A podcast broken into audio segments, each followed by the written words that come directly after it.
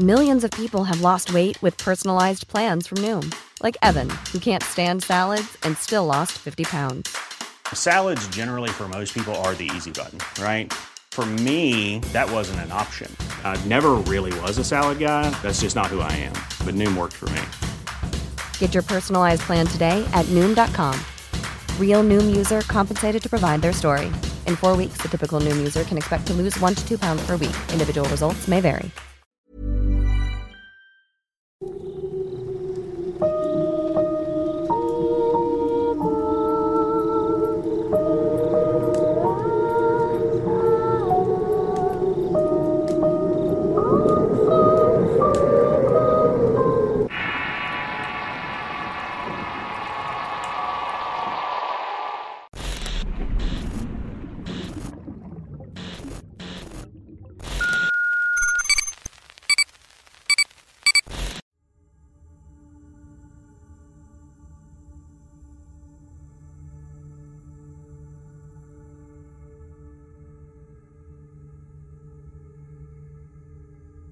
Soy originario de Veracruz y vivo en una comunidad del municipio de Santiago Tuxtla. Mi historia se origina hace seis años cuando tenía 15. En ese entonces mi papá se dedicaba a su trabajo, mi mamá al hogar y mis hermanos mayores al estudiar la universidad. Yo estaba en el tercer año de secundaria por lo cual tenía mucho tiempo libre en las tardes. Él te las ocupaba para alimentar, dar agua y cuidar a los borregos y vacas que tienen los terrenos mis padres. Luego regresaba a casa cuando ya estaba oscuro. El camino era entre puros terrenos, así que siempre llevaba una lámpara en un celular. Esa era mi rutina de todas las tardes y todos los días. Hasta que cierto día, cuando iba por la parte del camino más arbolada y solamente se podía ver la oscuridad, en ese momento miré hacia ella y logré ver cómo se iba asomando un jinete cabalgando. No me sorprendió ni me asusté porque pensé que era el dueño de ese terreno cuidando sus tierras así que no le presté mucha atención. Luego regresé mi mirada hacia adelante para continuar por el camino. Pero de pronto sentí la necesidad de voltear ya con presentimiento hizo temblar todo mi cuerpo. Al voltear me di cuenta que el jinete no se le miraba la cara y que el caballo tenía los ojos rojos como si estuvieran ardiendo. Ambos tenían la mirada vuelta hacia mí. Salí corriendo instintivamente, pero rápidamente el caballo avanzó a una velocidad increíble hacia mí. Yo estaba cerca de un cerco de alambre de púas y lo crucé con un impulso de adrenalina. Del otro lado me sentí seguro pero no paré de correr y me tropecé con un desnivel que había en el terreno. Cuando levanté la mirada el jinete se encontraba enfrente mío. Sentí un pánico enorme y un miedo excesivo que no me dejaba mover ni un solo músculo de mi cuerpo. En eso el hombre extendió su brazo sin bajarse del caballo. Me extendía su mano derecha para tomar la mía. Cerré los ojos horrorizado y me dio un tirón y arrastró unos 10 metros aproximadamente. Cuando me soltó abrí los ojos y no había nada alrededor mío. Me levanté y salí corriendo hacia mi casa y no dije ninguna palabra. Así estuve por un mes entero hasta que mi abuelo me realizó una limpia. Me preguntó qué había visto o qué me había ocurrido, ya que se sentía que algo muy pesado me estaba llevando. Le conté lo que me había ocurrido detalladamente, lo que me dijo que el mismísimo diablo intentó arrastrar mi alma, pero que algo me detuvo y que diera gracias a Dios porque no pudo lograr su cometido. Aunque desde ese acontecimiento me siguen sucediendo cosas muy extrañas. Quizás con el tiempo las termine narrando en este canal.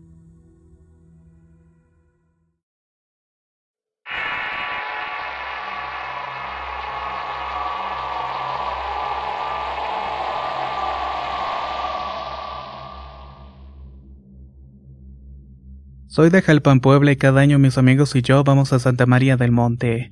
Esto sucedió en el viaje del 2015 cuando tenía 18. Recién llegando y apenas empezando a subir el cerro, de pronto escuchamos que venía un caballo y nos cayó de sorpresa, ya que en ese lugar no se puede subir con animales. O al menos no a esa velocidad, ya que solamente se puede hacer caminando. Seguimos en lo nuestro, pero nunca lo logramos ver. Más adelante, a punto de llegar a un río donde había una casa antigua que parecía abandonada, alcanzamos a escuchar como que una persona estuviera llorando dentro. Nos acercamos, alumbramos y vimos a una persona tirada en posición fetal. Pensábamos que él era quien estaba llorando, pero le preguntamos qué le pasaba y no contestaba. Nos quedamos viéndonos unos a otros extrañados. cuando de pronto nos distrajo un silbido y volteamos para ver, pero no había nadie. Cuando regresamos la vista para ver al señor que estaba dentro de la casa ya no estaba. Lo buscamos por un buen rato, pero ya no lo logramos encontrar. En este punto volvieron a silbar y ahora sí vimos a un señor que llevaba una cadena de oro. Era una cadena antigua y de inmediato nos echamos a correr. Cuando nos apartamos yo me perdí junto con un compañero llamado José Luis. Allí escuchamos los gritos de los demás y nos acercamos pero parecía que los gritos eran más lejanos cada vez. En nuestra búsqueda se nos apareció un perro pero no cualquier perro. Era un nahual y volvimos a correr desesperados hasta el pueblo Piedrancha. Ahí vimos a un señor que estaba regando su milpa y fuimos con él y como nos había visto espantados nos regañó diciendo, Ya vos, ¿qué es lo que están haciendo hasta ahora? Son las dos de la mañana. Le pedimos ayuda porque no encontrábamos a nuestros amigos y le dijimos que éramos de Santa María del Monte. Él nos empezó a regañar porque en esos cerros siempre han espantado. Pero ya más calmado nos ayudó a buscar al resto de nuestros amigos. Cuando íbamos subiendo otra vez vimos a una persona vestida de negro y el señor nos dijo que no nos fuéramos a correr. Que mejor nos pusiéramos a rezar, pero en eso mi amigo se empezó a sentir mal y vomitó y me pegó el malestar. El señor agarró su machete y le empezó a pegar a una piedra gritándole a esa sombra negra que se fuera, que nos dejara en paz y de pronto escuchamos gritos de nuestros amigos. Luego se movieron las ramas y los arbustos. Asimismo escuchamos voces femeninas el señor murmuró que eran brujas. Nosotros no creímos el rato de entre las sombras aparecieron nuestros amigos. El Señor nos dijo que corriéramos a nuestras casas y le dijéramos a nuestros padres para que nos limpiaran porque habíamos visto cosas malas. Yo tenía mil dudas, pero después de ese día empecé a ver cosas extrañas. Y esto mismo también le pasó a mis amigos.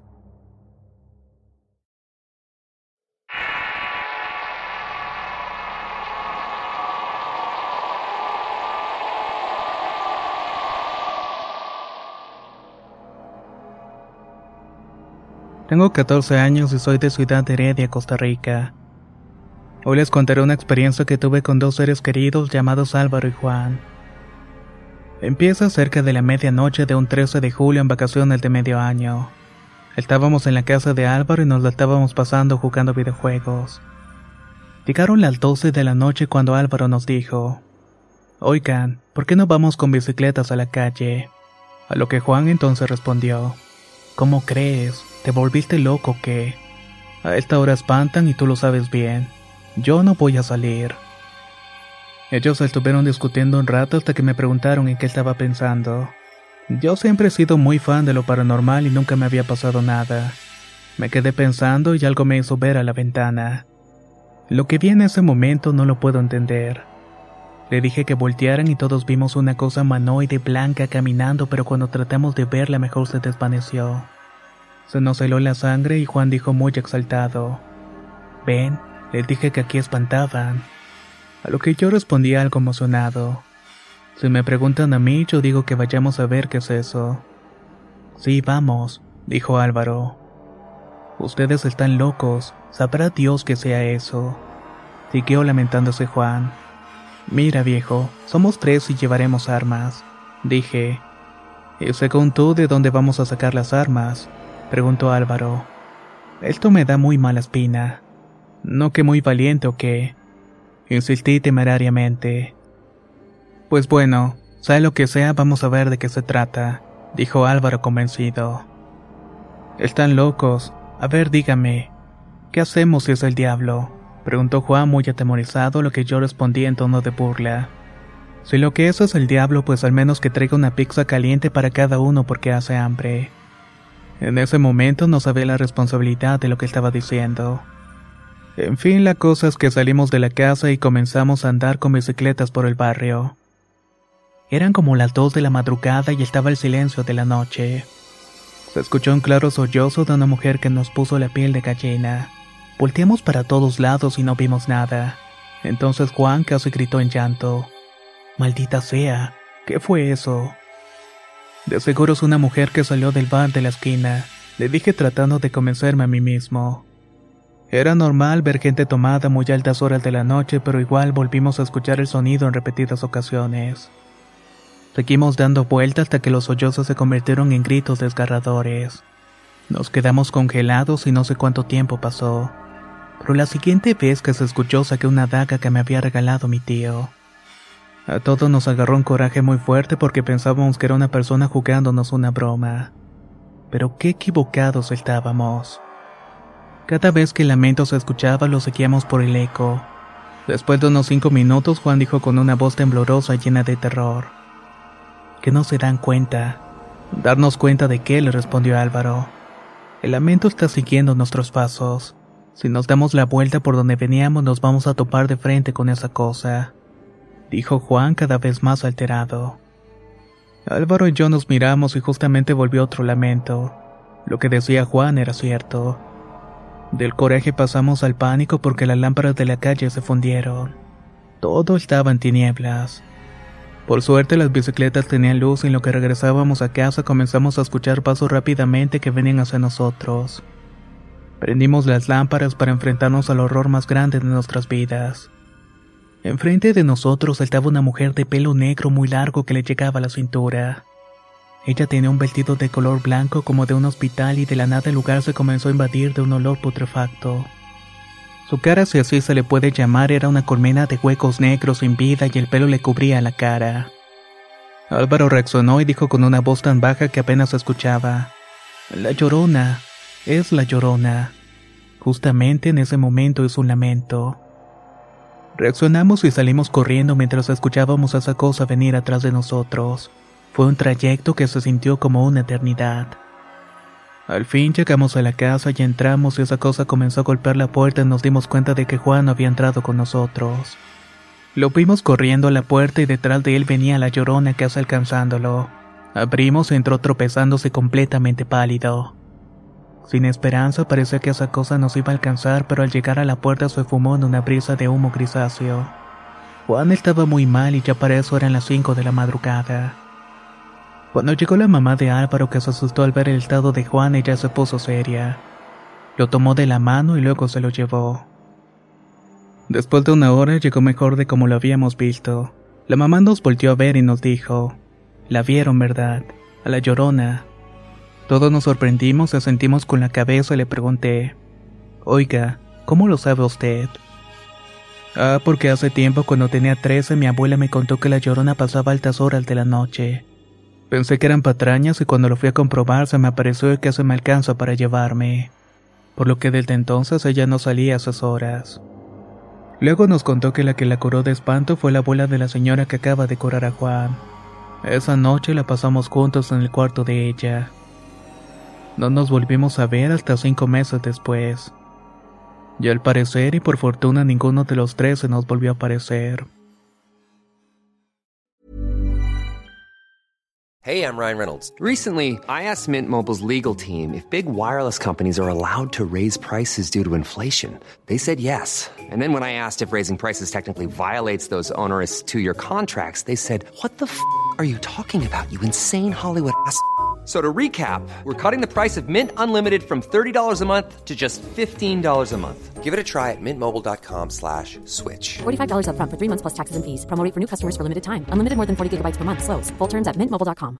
If you thought the only way to get a more defined jawline with natural-looking results was through surgery, think again. Juvederm Volux XC is a non-surgical injectable gel filler that improves moderate to severe loss of jawline definition and can help you achieve natural-looking results with little downtime. Even better, this improved definition lasts up to one year with optimal treatment. No maintenance required. Improve jawline definition for a smooth, sculpted look with Juvederm Volux XC. For important safety information and to find a licensed specialist, visit juvederm.com. That's J U V E D E R M.com. Not for people with severe allergic reactions, allergies to lidocaine, or the proteins used in Juvederm. Common side effects include injection site redness, swelling, pain, tenderness, firmness, lumps, bumps, bruising, discoloration, or itching. There's a risk of unintentional injection into a blood vessel, which can cause vision abnormalities, blindness, stroke, temporary scabs, or scarring. Talk to a licensed specialist to find out if it's right for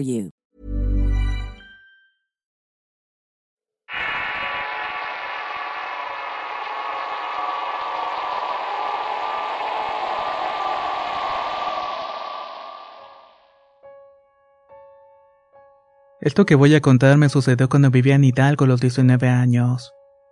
Trabajaba en una pequeña fábrica donde solamente había unos cuantos empleados, yo incluida. Entonces un día que estaba sola limpiando antes de salir de trabajo, volteándose a la pared acomodando algunas cosas, de pronto sentí como si alguien hubiera pasado tras mío. Sentí un escalofrío mucho miedo. Volteé para ver qué era, pero mi miedo fue mayor cuando no encontré a nadie. Al llegar a casa le conté a mis padres y por ciertas cosas que me han pasado sí me creyeron. De hecho estuvimos hablando y ahí quedó el asunto. El día siguiente regresé al trabajo con un poco de miedo. Todo estuvo bien y cuando llegué a la casa mis papás le habían platicado a una tía lo que había ocurrido. Ella a su vez le había contado a un amigo de ella que sabía leer las cartas. Este amigo le dijo que se me podía llevar dentro de dos días, así fue. Pasados los dos días fuimos a ver, pero no le dijimos a mis papás dónde ni con quién íbamos. Cuando llegamos a la casa del señor nos saludó y fue muy amable. Yo no sabía ni me imaginaba lo que estaría por pasar. Entramos a un cuarto con él, su esposa y nosotras. Puso una silla, un vaso de agua bendita y algunas veladoras alrededor. Él se sentó y me empezó a decir que tenía un don y que era bueno que ayudaba a las personas. Luego de un momento de inspección me dijo que no me espantara, pero el espíritu de un hombre me seguía desde hacía mucho tiempo, y que esta persona quería hablar conmigo. Yo estaba temblando del miedo y el señor siguió diciendo que el espíritu de esa persona entraría en él y que también iba a decir lo que él quería. Empezó a rezar con unas palabras indescifrables y después de unos minutos se quedó callado. Tenía la boca abierta y estaba cabizbajo. Luego de un momento de silencio empezó a hablar pero su voz era un poco diferente. Era más ronca y con un acento de enojo. A través de esa persona el espíritu empezó a decirme que era de Sinaloa y que en vida perteneció a una familia de dinero que tenía un rancho y mucho ganado, pero que también tenía enemigos y había matado varios de sus familiares. Según él huyó con dinero y otras cosas, pero las personas que mataron a sus parientes lo venían siguiendo. Habló y habló y la verdad no podía creer que estaba diciendo. Todo sonaba real como algo de fantasía. En cierto momento narró que las personas que lo perseguían lo agarraron y lo terminaron.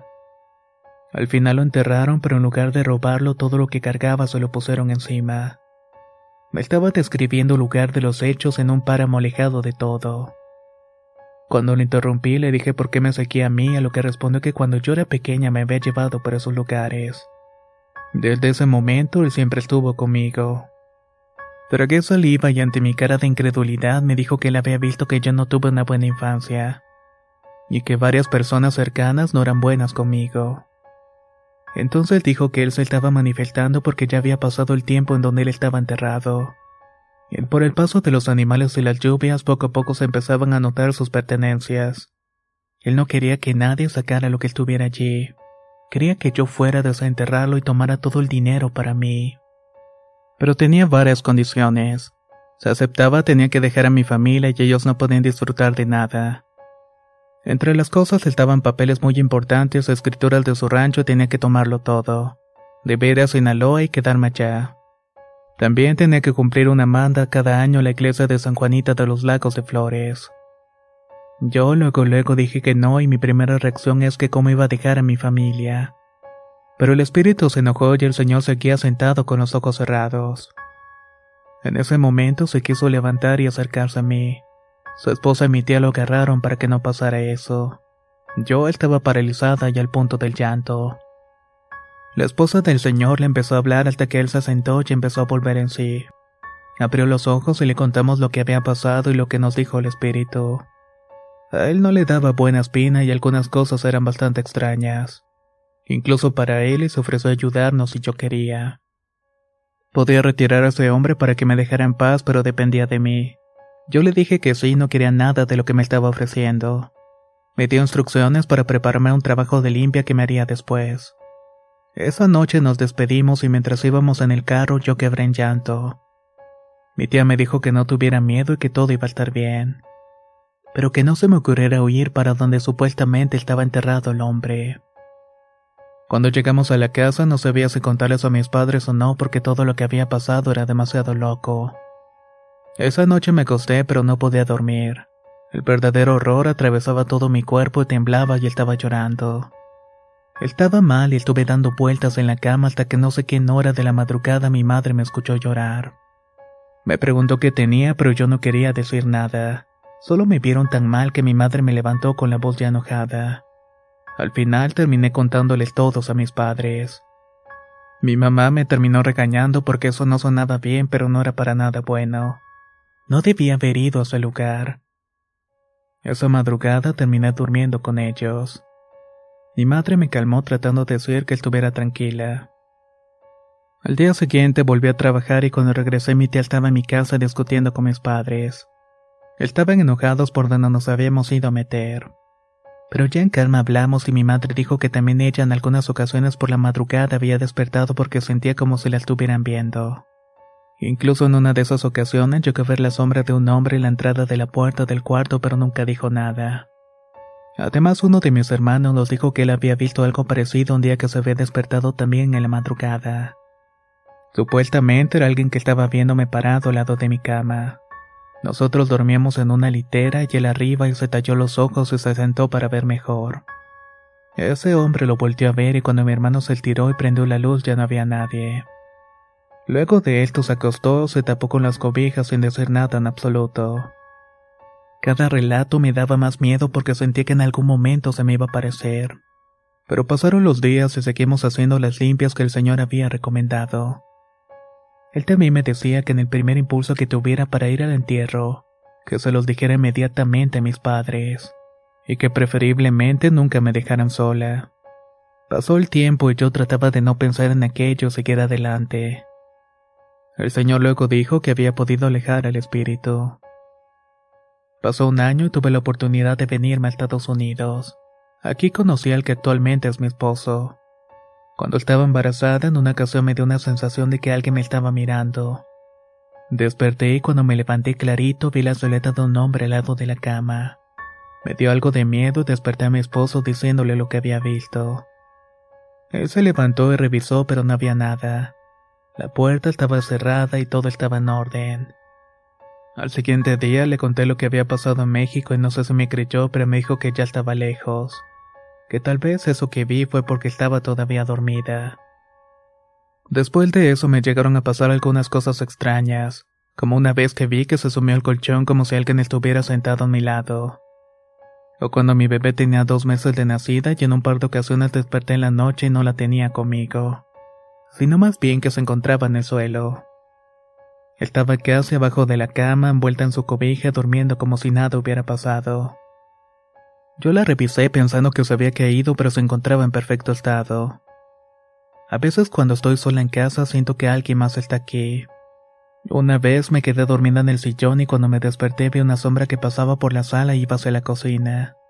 Me dio bastante miedo recordar todo aquello. Y aunque nunca más he tenido alguna clase de comunicación con aquel supuesto entierro riquezas, todas estas cosas me han ido pasando a lo largo de 13 años.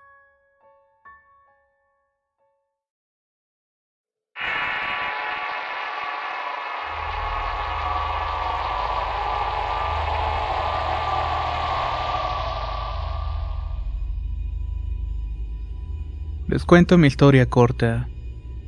Tengo 30 años y soy de Mazatlán, Sinaloa y actualmente vivo en Guadalajara.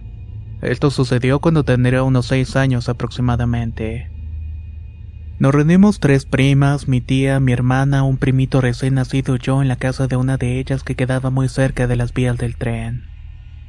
Como todas mis primas eran más grandes, comenzaron a contar historias de terror. Contaban un relato sobre un jinete que pasaba frente a la casa en un caballo blanco y que siempre andaba buscando gente para cortarles la cabeza. Después de un rato nos fuimos a dormir, pero yo me quedé aterrada por las historias que había contado. Estaba intentando conciliar el sueño, pero mi prima tenía el cuarto lleno de imágenes de películas de Disney.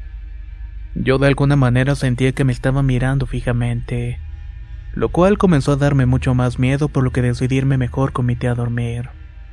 En ese momento mi tío estaba de viaje, por lo tanto estaba sola con mi primito en su cuarto. Después de mucho pensarlo, decidí irme al cuarto de mi tía y abrí la puerta del cuarto despacio para salir, cuando algo en la sala llamó de pronto mi atención. Después de unos segundos mis ojos se acostumbraron a la penumbra y vi a varios hombres pequeños en la sala que me estaban mirando fijamente. Algunos estaban sentados y eran entre ocho o diez. Parpadeé y me tallé los ojos pensando que era imposible. Volteé de nuevo y seguían observándome muy quietos. Algunos intercambiaron miradas como preguntándose si podía verlos. Cuando uno se movió, otro salió muy despacio por detrás para observarme, pero ninguno hizo movimiento ni ruido. Yo me quedé totalmente congelada y despacio volví mi mano para tomar la perilla y regresar.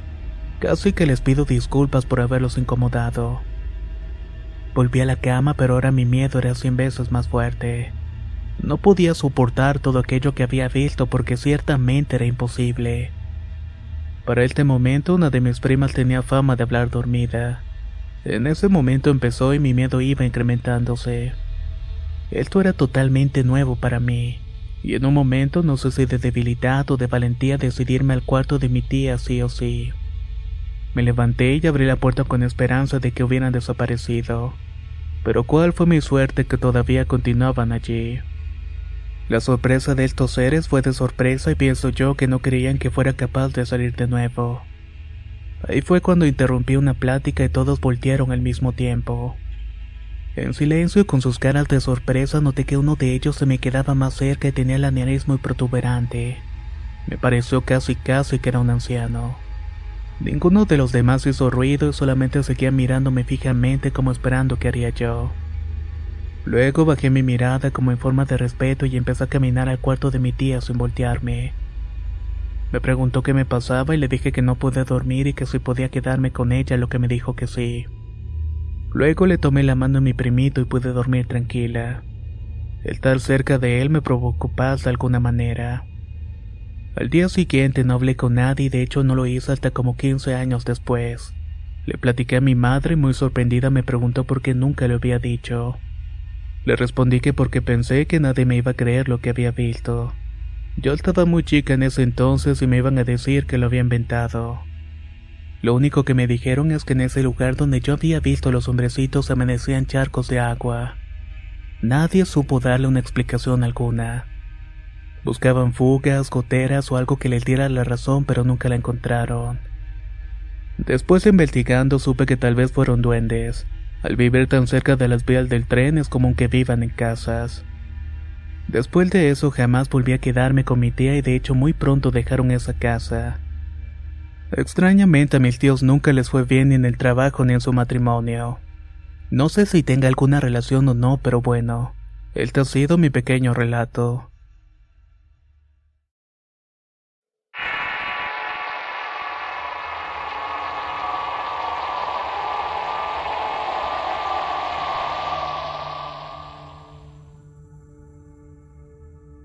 Soy de Argentina, provincia de Buenos Aires, y quisiera contarles una experiencia que tuve con mi familia y una familia amiga en febrero de 1999. Tenía nueve años hicimos un viaje a la provincia de Entre Ríos a un campo de un amigo sobre la ribera de un río donde siempre íbamos. Nos gustaba mucho la caza, la pesca y el aire libre del campo para desintoxicarnos un poco del ambiente de la ciudad. El grupo que fue esa vez lo hizo en el auto de mi padre. Lo iban a estrenar mientras que mi madre y mi hermano que tenía cinco años iban en el segundo auto. Ahí viajaban un matrimonio de amigos de mis padres y su hijita de tres años. Todo era totalmente normal durante el viaje. Eventos graciosos y todo por el estilo. En fin, llegamos al campo y todo era hermoso los días eran despejados. Eran las vacaciones perfectas en una casa muy hermosa. Ricardo, el dueño de la casa, vivía con su madre quienes habían nacido en ese campo. Tenía 80 años pero con una vitalidad de 20. El primer día, un viernes, armamos las carpas de la ribera haciendo un campamento completo con la mejor vista al río. Dormimos tranquilamente y al día siguiente pescamos. Salimos de cacería y capturamos unos patos para cenar. Entre una cosa y otra llegó el ocaso y eso nos reunió en una ronda de mates en el campamento. Ahí se sumó el dueño de la casa. Entre mate y mate, de repente el amigo de mi padre, que es muy campero, exclamó: ¡Ey! Miren allá. Volteamos a la derecha del río había una curva y sobre esta curva en el horizonte venía volando algo como si fuera una estrella fugaz muy grande. Era amarilla y paralela al piso. Nos sorprendió y de golpe hizo un giro como serpenteándose en el río. En un instante teníamos ante nosotros una nave voladora. Era un objeto balado enorme con una cabina en la parte superior. No tenía alas estaba llena de luces y con pequeñas esferas luminosas que orbitaban alrededor. Mi padre, que es mecánico aeronáutico de hace muchos años, no podía reconocer ningún tipo de avión. No había nada que se pareciera. Éramos nueve personas totalmente en shock. Nadie hablaba nada y todos miraban la nave pasar en forma de crucero lentamente delante de nosotros. De mi punto de vista miré hacia abajo en el agua del río y vi el reflejo de ese objeto. Luego volteé hacia los adultos buscando respuestas por el miedo que recorría todo mi cuerpo. Vi a mi madre y se le caían las lágrimas y mi padre estaba con una cara de aterrado al igual que su amigo. Mientras tanto la señora también se encontraba llorando. Con el horror exudando de los poros la señora empezó a rezar en voz alta y eso me aterró mucho más. Los adultos tenían mucho miedo. Ricardo, el dueño, se paró y salió corriendo a su casa que estaba a unos metros. El objeto volador seguía flotando lentamente hasta que empezó a moverse haciendo un ruido como si fuera un barco enorme. Era un zumbido grave y continuó su trayecto y se perdió detrás del monte volviendo a dejar todo oscuro el campo de nuevo. El silencio en el grupo era aterrador. Empezamos a hablar todos asustados sobre qué era eso que habíamos visto. Transcurrió un rato y empezamos a volver así preguntándonos qué fue todo aquello. Hasta que el amigo de mi padre hizo un chiste de que eran los aliens que nos venían a buscar. Era alguna manera de romper el hielo y poner un poco de humor a la situación tan rara que habíamos vivido. Llegada la hora de dormir nos metimos a la carpa con la frase de que no había sido nada. Pero aún así mi padre y su amigo se quedaron afuera a hacer guardia con las escopetas quedándose toda la madrugada. Ricardo dijo que en los 50 años que tenía viviendo allí jamás había visto algo parecido. El domingo nos regresamos a nuestras casas y la semana siguiente al avistamiento mandaron a mi padre de su trabajo con el chofer a reparar un avión en un aeroclub. Durante el viaje mi padre, que tenía confianza con el chofer, le contó la experiencia que habíamos vivido con mi familia. Esperaba risas y burlas y vio que su compañero se quedó serio y le dijo, Eso pasó el sábado. Sí, ¿cómo lo sabes? Exclamó intrigado mi papá y el chofer le contó que ese día su mujer y su hijo venían por la ruta del de Entre Ríos a Buenos Aires. Era por la noche cuando de repente los autos empezaron a frenar en plena ruta. La gente bajaba de sus autos mirando al cielo y cuando ellos voltearon vieron una enorme nave que pasaba volando en el aire. Era el mismo objeto que habíamos visto nosotros.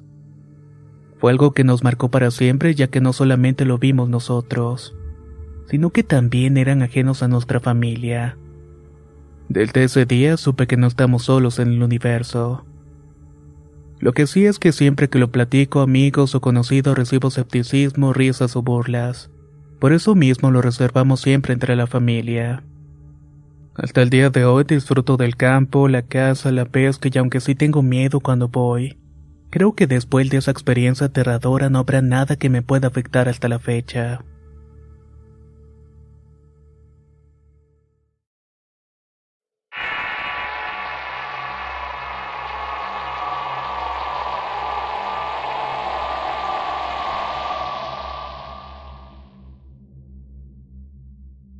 Actualmente vivo en Medellín, Colombia, pero nací en el municipio de Taraz, Antioquia. Voy a contar dos relatos. Lo primero me pasó cuando tenía ocho años. Todos los fines de semana visitaba a mis abuelos en el corregimiento El Guairamo. Me gustaba mucho pasar el tiempo con ellos. Una de tantas ocasiones mi madre me alistó para enviarme después de salir de la escuela. Ese día llegué como eso de las siete de la noche en la buceta. Llegué y bajé corriendo para llegar a la casa de mis abuelos, pero curiosamente no estaban. Les pregunté a algunos de mis familiares dónde estaban todos y me encontré a mi tío Chucho. Él me dijo que todos se iban para la capilla, ya que casi toda la familia materna es cristiana. Me senté muy solo y me fui para allá con ellos. Me salté la carretera escondidas y eran como eso de las ocho de la noche y empecé mi recorrido.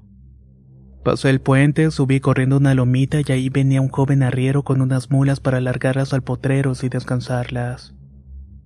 Cuando él me vio, él me preguntó si iba para el pueblo al plan y le respondí que sí. Me pidió que lo esperara para que lo llevara en el anca de su mula. Acepté y me senté a esperarlo, pero me pareció que pasó mucho tiempo sin regresar el arriero. Yo como tenía muchas ganas de llegar a ver a mi mamita como le decía a mi abuela, continué el camino. Me puse a correr y pasó otro puente alto y después pasó una finca donde está una carretera con una señora llamada Ena. Cuando estaba pasando por su puerta vi una sombra de un perro muy grande que me asustó mucho. Le tiré piedras para que se quitara, pero parecía no sentir los pedrazos que le metía y volví a acelerar el paso. Más adelante volteé hacia atrás y la sorpresa que me llevé fue ver la misma sombra a la mitad de la carretera. Sentí muchísimo miedo y me di vuelta para seguir corriendo. Ya no corría por la emoción, sino más bien por el miedo. Entonces, para terminar de llegar a mi destino, hay como una loma muy empinada y la subí en un par de minutos. Esa adrenalina que sentía con ese espanto me tenía el pecho muy acelerado. Al llegar a la capilla vi que todos estaban orando. Ingresé abrazando a mi mamita que me vio sudando y pálido. Me preguntó con la hermosa voz que la caracterizaba qué era lo que me había ocurrido pero de tanto correr no podía hablar y entre sollozos le contesté que me asustó el perro negro grande en la puerta de la entrada de la finca de Doña Ena. Ella respondió, Tranquilo hijo, voy a orar por ti.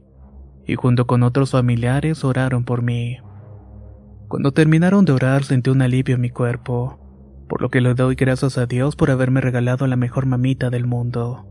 Siempre estuvo ahí para todos sus nietos y que Dios la tenga su santa gloria. Esto otro me pasó cuando tenía 17. Actualmente tengo 19. Me dedicaba a trabajar y estudiar y el trabajo era como un raspachín, el cual consiste en raspar los árboles de donde sale cierta sustancia. Cierto día mi padrastro me comenzó para ir a un lugar llamado Puerto Valdivia, un lugar en el cual se practica la brujería muy dentro del monte como todos los otros lugares donde trabajaba. Nos recibieron muy formalmente y al día siguiente de salir para el trabajo el patrón nos dijo que nos lleváramos las cosas para la caleta de arriba. Fue un día muy soleado y tranquilo. Al caer la noche debíamos bajar a la caleta de abajo para comernos la última cena y luego fuimos a dormirnos. Entré a bañarme y de ahí escuché un aleteo de un ave muy grande. Esa noche estaba muy oscuro y me dio mucho miedo escuchar todo aquello. Le preguntó uno de los señores que estaba esa noche con nosotros qué era eso, a lo que me respondió que era una bruja que le gustaba molestar a las personas que llegaban nuevos por aquí. Yo la conozco, dijo el señor y me bajé muy rápidamente y me acosté en mi hamaca. Me arropé y dije el Padre Nuestro y el señor siguió contando sobre la dichosa bruja, de cómo se convertía en animal para salir en la noche y yo escuchaba atento y con mucho miedo. En medio de la plática escuchamos un pájaro grande que pasó volando por detrás de la caleta. Todo el mundo se quedó en silencio y mejor nos fuimos a dormir. Cuando eran las tres de la madrugada me desperté muy agobiado. Sentí algo sobre mí que no me dejaba respirar. Quería gritar muy fuerte pero no podía. Cerré los ojos y dije entre balbuceos el Padre Nuestro. Al instante me dormí muy agotado y al amanecer el Señor me preguntó qué se le había sentido anoche. Esa bruja nos molestó. Nos dijo. Mi padrastro y yo nos miramos mutuamente asentando con la cabeza. Horas después él me dijo que también había sentido que lo estaban ahogando. Que no pudo dormir, pero sobre todo porque mi hamaca se estaba moviendo. Por suerte esa fue la única vez que nos molestó. Muchas gracias por escuchar mi historia.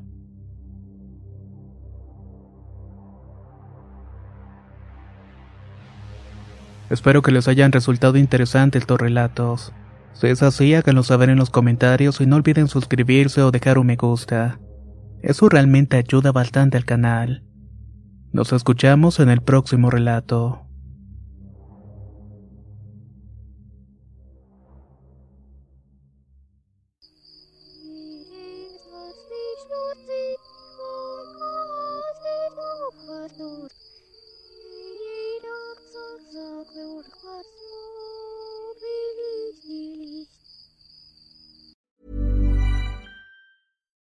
If you're looking for plump lips that last, you need to know about Juvederm lip fillers. With Juvederm Volbella XC and Juvederm Ultra XC, your lip look, whether it's subtle or bold, can last up to one full year with optimal treatment and no additional maintenance. Find a licensed specialist and see if it's right for you at juvederm.com today. That's J U V E D E R M.com. Add fullness to lips in adults over 21 with Juvederm Volbella XC or Juvederm Ultra XC. Do not use if you have severe allergies or a history of severe allergic reactions, or if you're allergic to lidocaine or the proteins used in Juvederm. Tell your doctor if you have a history of scarring or taking medicines that decrease the body's immune response or that can prolong bleeding. Common side effects include injection site redness, swelling, pain, tenderness, firmness, lumps, bumps, bruising, discoloration, or itching. As with all fillers, there's a rare risk of unintentional injection into a blood vessel, which can cause vision abnormalities, blindness, stroke, temporary scabs, or scarring. For full important safety information, visit juvederm.com.